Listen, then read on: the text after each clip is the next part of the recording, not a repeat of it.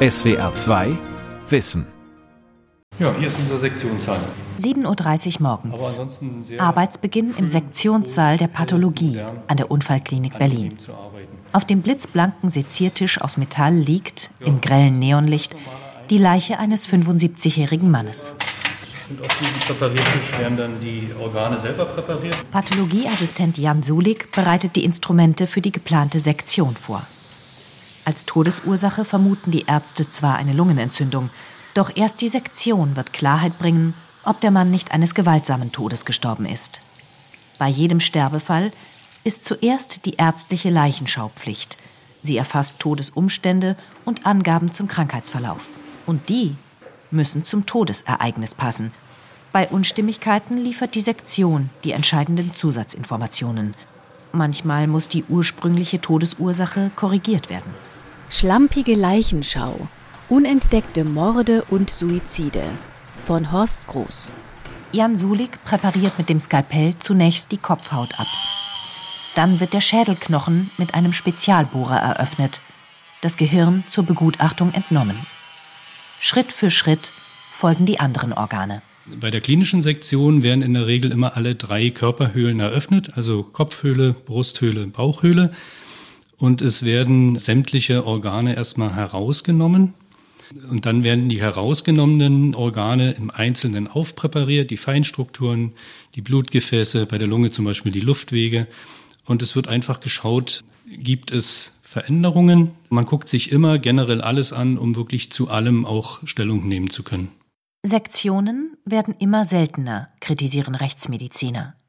Ärzte würden die Leichen zu oberflächlich untersuchen und begnügten sich mit Verlegenheitsdiagnosen. Und wer sich nicht für die wahre Todesursache interessiere, der brauche auch keine Sektion. So können aber Suizide, Gewaltverbrechen, ja sogar Morde unentdeckt bleiben. Ideale Voraussetzungen für das perfekte Verbrechen?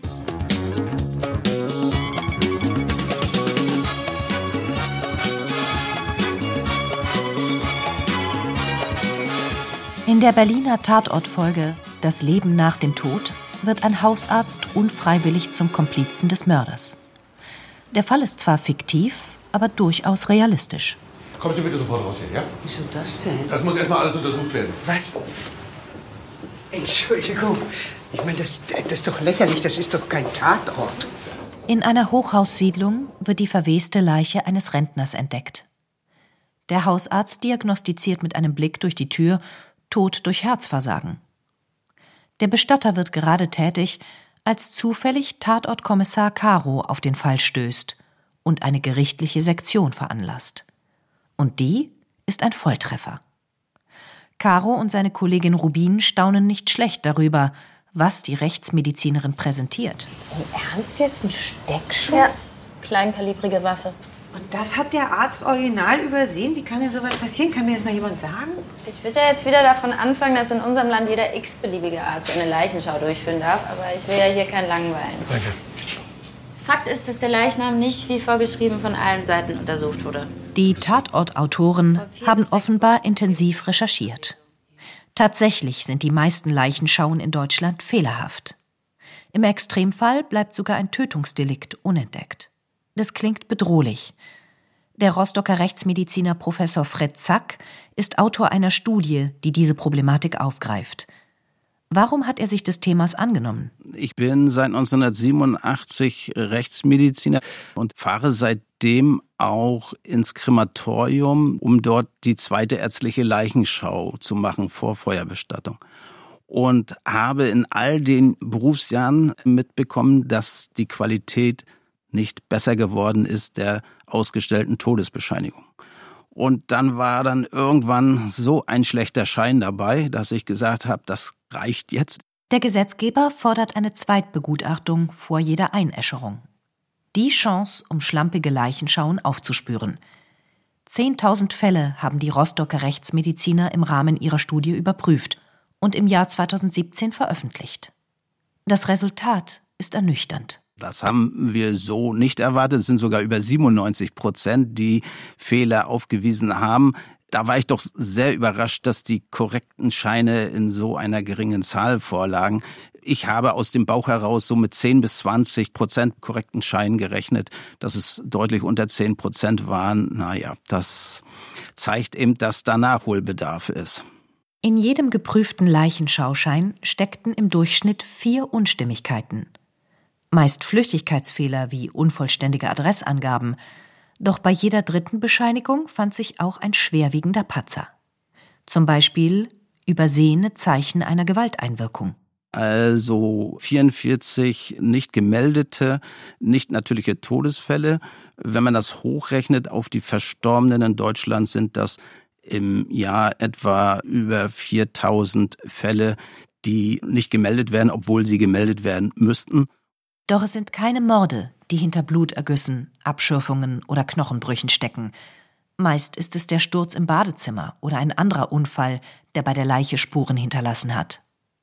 Aber was ist mit den übersehenen Morden, die immer wieder durch die Presse geistern und auf die auch der Tatortkrimi anspielt? Sogar in Fachbüchern wird von mindestens 1200 Mord- und Totschlagsdelikten berichtet, die jährlich unerkannt blieben. Ich habe da eine etwas andere Erfahrung. 1200 übersehene Tötungsdelikte in Deutschland in einem Jahr glaube ich nicht. Also sichtbare heißt Schuss, Stich, Erwürgen, Erdrosseln, Ertränken. Wenn man allerdings die Intoxikation, die ich von außen ja nicht sehen kann, hinzuziehe, äh, bin ich in einem großen Dunkelfeld und dann weiß ich nicht, welche Zahl ich da angeben soll. Aber 1200 Tötungsdelikte durch äh, Gewalt, daran glaube ich nicht. Hinter Intoxikationen steckt typischerweise auch nicht der Giftmörder, sondern ein Suizid. Gerade bei älteren Menschen kann die absichtliche Medikamentenüberdosierung fehlinterpretiert werden, als natürliches Ende einer schweren Krankheit. Wie häufig das vorkommt? Niemand weiß es. Verlässliche Zahlen hierzu gibt es nicht. Bei der Leichenschau bleibt der Alterssuizid meist unentdeckt. Nicht etwa, weil geschlampt würde. Es hieß ja, dass Leichenschauscheine schlampig ausgefüllt seien, sehr oft. Also ich will mal sagen, schlampig geht gar nicht. Meint der Vorsitzende des Hausärzteverbands Berlin und Brandenburg, Wolfgang Kreischer. Die Pauschalvorwürfe der Rechtsmediziner an der Leichenschaupraxis der Hausärzte hält er für realitätsfern. Weil schlampig würde schon das Bestattungsinstitut oder das Standesamt monieren. Wir müssen also jedes Fältchen ausfüllen, alle Daten müssen stimmen. Das Einzige, wo es jetzt darum geht, ob das schlampig oder nachlässig ist, ist, ist die Todesursache. Und bei der Todesursache ist es so, dass es grundsätzlich darum geht, ob die Todesursache gewiss oder ungewiss ist. Wenn sie ungewiss ist, könnte es sich um einen Tatort handeln, dann dürfen wir gar nicht mehr machen als nur eine kurze In-Augenscheinnahme. Weil Tatorte dürfen wir nicht verändern dass man das im Rückblick dann als unvollständig oder als schlampig bezeichnet, das finde ich ein bisschen anmaßend.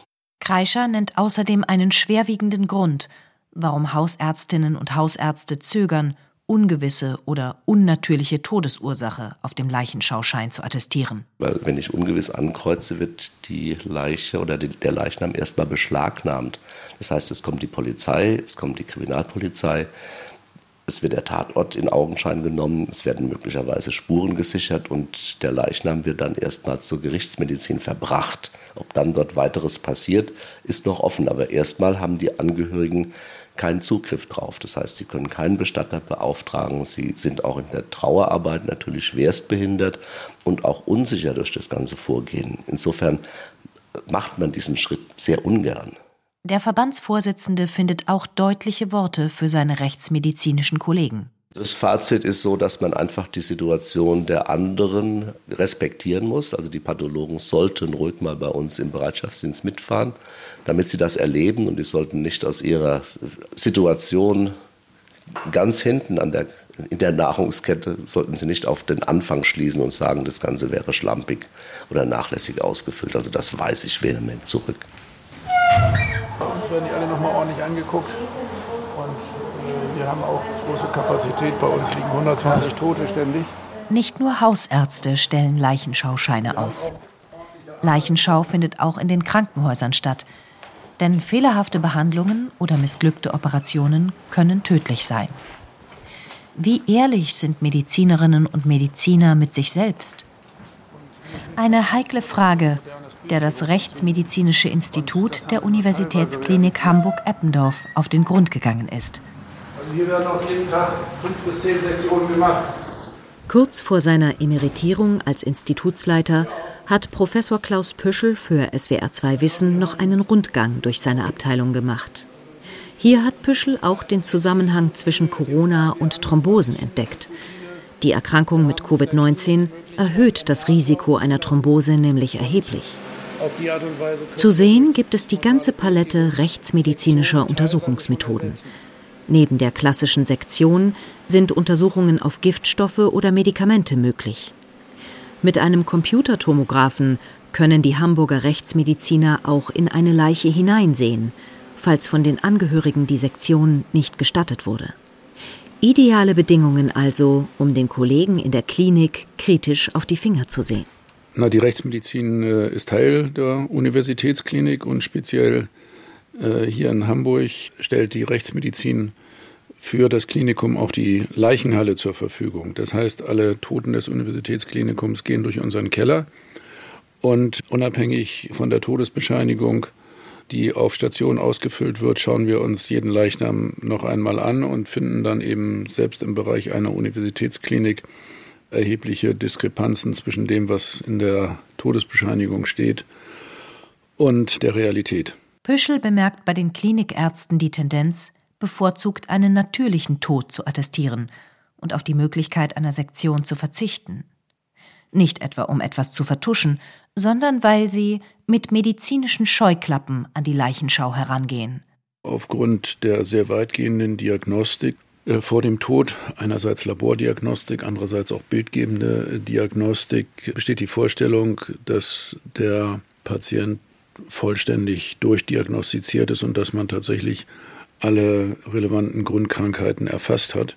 Es zeigt sich aber immer wieder, dass das nicht der Fall ist, dass möglicherweise eine oder zwei der wesentlichen Krankheiten berücksichtigt sind, aber dass in einem anderen Bereich dann doch etwas Wesentliches ja, vielleicht gar nicht erst untersucht wurde oder in dem Augenblick nicht so wichtig war. Und schon hat man das eigentliche Krankheitsgeschehen verpasst. Die Antwort auf diese Frage, ob die eigene Therapie genutzt oder sogar geschadet hat, bleibt dann im Dunkeln. Ja, eine der Theorien ist, dass es natürlich auch prinzipiell fragwürdig ist, wenn die Ärzte, die zuletzt den Patienten behandelt haben, auch noch die Todesbescheinigung ausfüllen.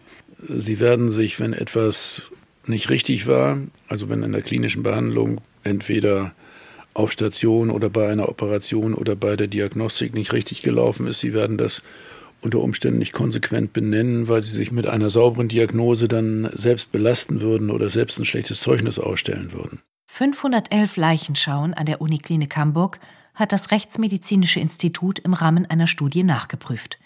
Das Resultat ist wenig vertrauenserweckend. Nur bei zwei Dritteln der Leichenschauen stimmten Grunderkrankung und Todesursache mit der Realität überein. Bei jeder zehnten Leichenschau wurde die eigentliche Todesursache nicht erkannt.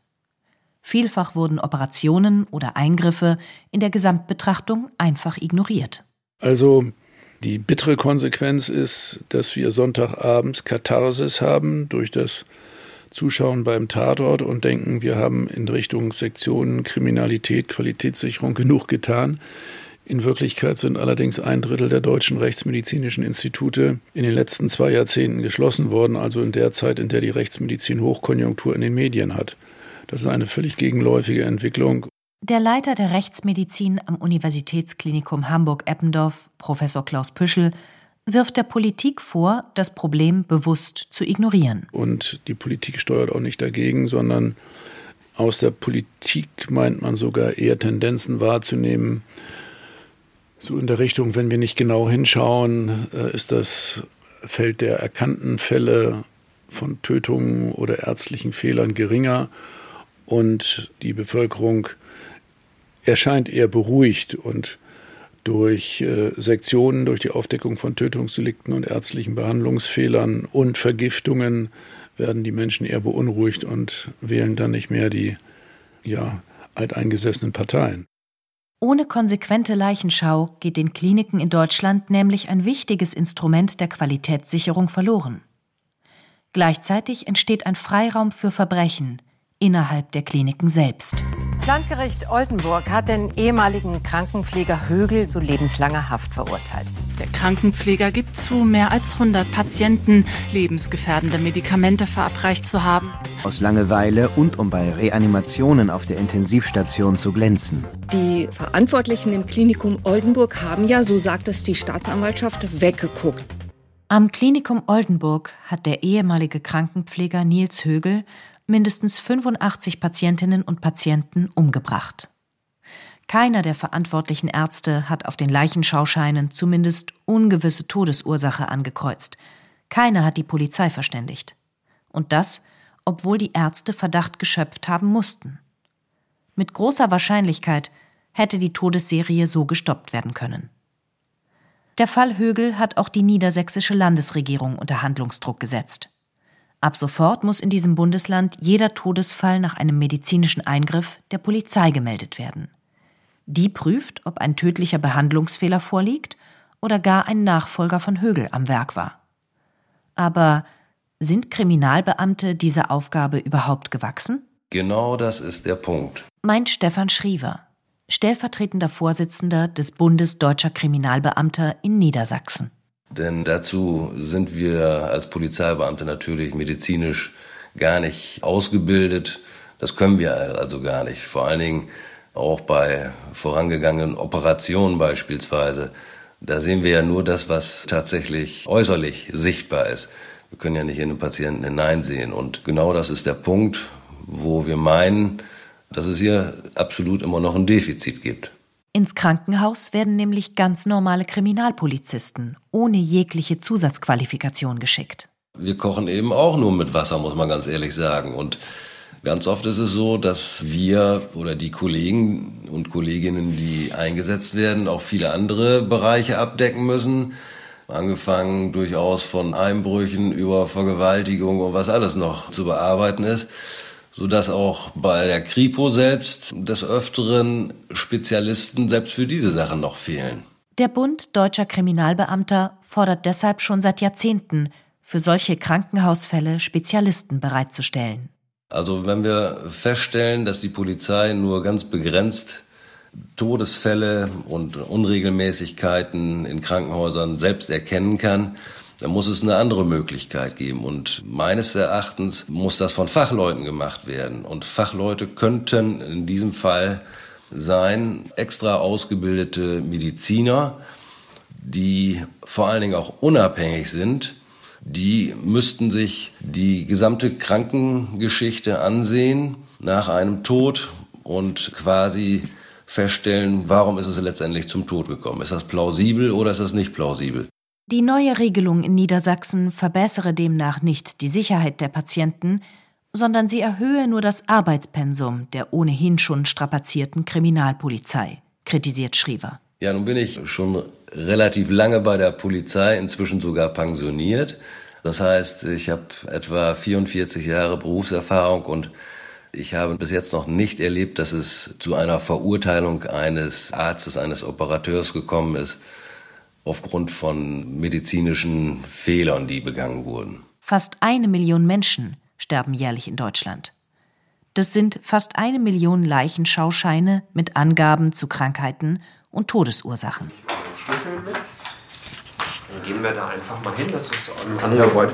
Hier wird zugemacht. Diese Flut an medizinischen Daten wird gesammelt, geprüft und erfasst. In der Berliner Zentralstelle für Leichenschauscheine landen zum Beispiel alle Sterbedokumente der Hauptstadt. Also, Patrick Larscheid leitet die Abteilung im Bezirksamt Reinickendorf. Das ist jetzt völlig umgebaut, hat einen ganz anderen Zweck mittlerweile. Das besondere Augenmerk liegt auf den Diagnosen. Was war die jeweils relevante Grunderkrankung? Nur die zählt bei der offiziellen Todesstatistik. Die Leichenschauärzte brächten da oft einiges durcheinander, meint der Berliner Amtsarzt. Ich habe Ihnen mal hier einfach einen Ordner mit so gut 100 Fällen rausgezogen. Da gibt es schon etwas, wo man so ein bisschen drüber stolpert. Da geht es um eine Erkrankung der Herzkranzgefäße und einen Zustand nach einem Herzinfarkt, der zu Herzrhythmusstörungen geführt hat. Und diese Herzrhythmusstörungen, die sollen dann irgendwann zu einem akuten Versagen des linken Teils des Herzens geführt haben, was schwer nachvollziehbar ist. Und wer korrigiert diese konfusen Angaben? Wir korrigieren es gar nicht raus, sondern wir dokumentieren es so, wie es ist. Und dann geht der Rechner drüber und macht das Relevanteste raus. Ein bundesweit eingesetztes Computerprogramm rekonstruiert die individuelle Grunderkrankung anhand der medizinischen Angaben auf dem Leichenschauschein. Also dummes Zeug wird weiter drinstehen, das ist nicht zu ändern. Aber das dumme Zeug wird zum Glück nicht ernst genommen. Dank dieser zentralen Erfassung ist bekannt, woran die Deutschen sterben. 37 Prozent werden Opfer einer Herz-Kreislauf-Erkrankung. Bei 25 Prozent führt ein Krebsleiden zum Tod und 7 Prozent versterben an einer Lungenkrankheit. Auf das Konto von Mord und Totschlag dagegen gehen nur rund 700 der jährlich knapp eine Million Todesfälle in Deutschland. Solche Statistiken sind natürlich kein Selbstzweck. Man kann damit auch Politik machen. Wir machen auch sehr gerne damit Politik, nämlich Gesundheitspolitik, weil die Leichenschauscheindaten ja letztlich über die Bevölkerungsgesundheit eine Aussage erlauben und auch Erstaunliches ja zutage fördern, was für uns alle eine riesengroße Relevanz besitzt. Etwa wenn es um die Frage geht, ob Impfungen sinnvoll sind. Das ist ja das Großartige an dieser äh, sogenannten HPV-Impfung, die mittlerweile ja nicht nur für Mädchen, sondern auch für Jungs empfohlen ist. Wir sehen so ganz zart langsam, dass die Sterbefälle an Gebärmutterhalskrebs zurückgehen, was bereits jetzt ein Impfeffekt zu sein scheint. Solche Sachen machen ganz viel Spaß, weil man natürlich die Einführung einer neuen Methode, die tatsächlich lebensrettend für viele Menschen ist, live mitverfolgen kann. Es erfordert aber eben immer ganz, ganz viele Schritte dazwischen. Also bevor man dann fasziniert da sitzt, muss man sehr genau mit dem, was man an Zahlenmaterial hat, auch arbeiten. Und so paradox es klingt, die Daten aus der Leichenschau werden sogar bald dafür sorgen, dass wir alle länger leben.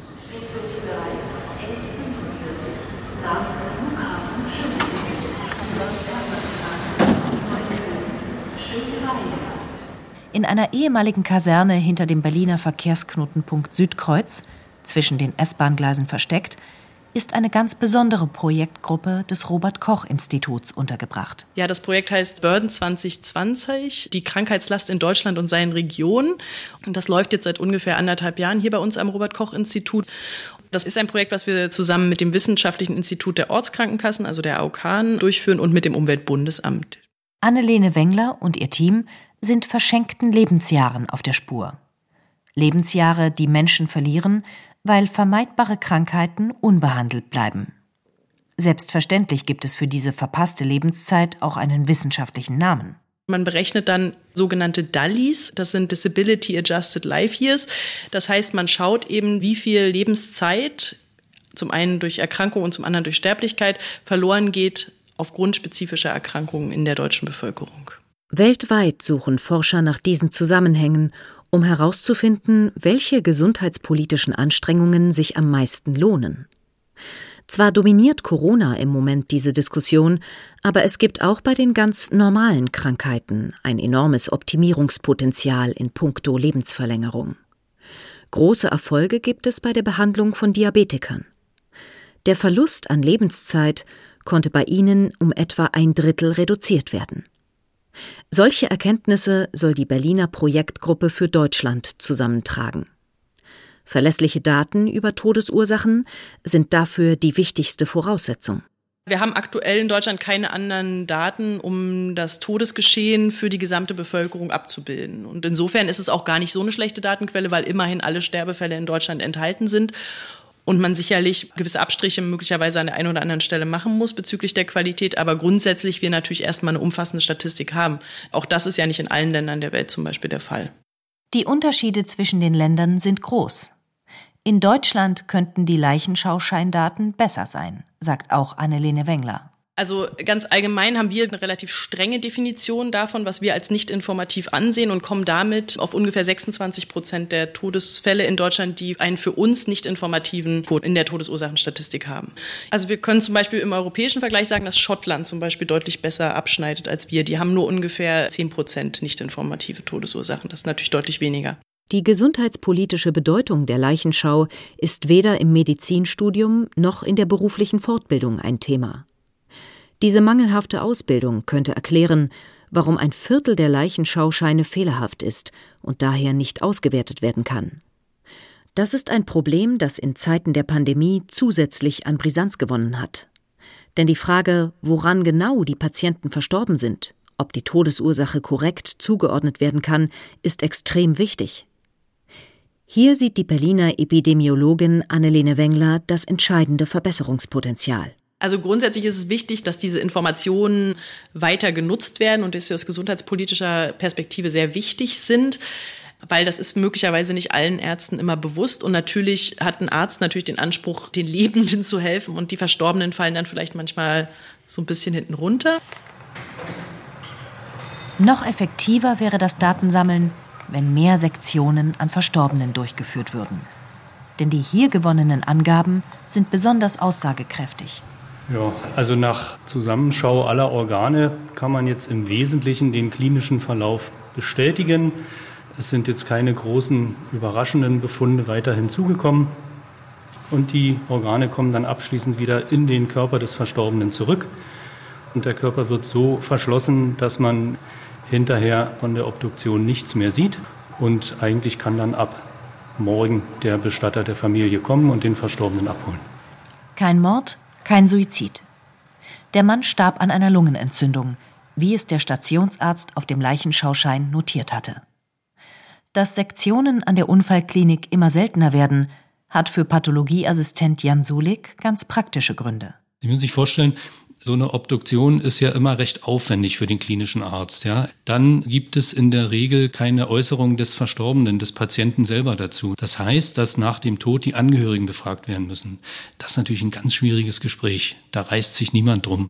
Das Niveau der Leichenschau in Deutschland muss verbessert werden. Darin sind sich alle einig. Nur sind alle Verbesserungsvorschläge mit Kosten verbunden, und bislang ist noch kein Bundesland dem Vorbild von Bremen gefolgt. Das kleinste deutsche Bundesland hat nämlich zum 1. August 2017 die qualifizierte Leichenschau eingeführt. Seither begutachtet nach der ärztlichen Leichenschau ein speziell ausgebildeter Leichenschauarzt sämtliche Verstorbenen in Bremen und Bremerhaven noch einmal. In der zweijährigen Erprobungsphase der neuen Regelung war auf diese Weise aber kein versteckter Mord aufgedeckt worden. SWR 2 Wissen Manuskripte und weiterführende Informationen zu unserem Podcast und den einzelnen Folgen gibt es unter swr2wissen.de.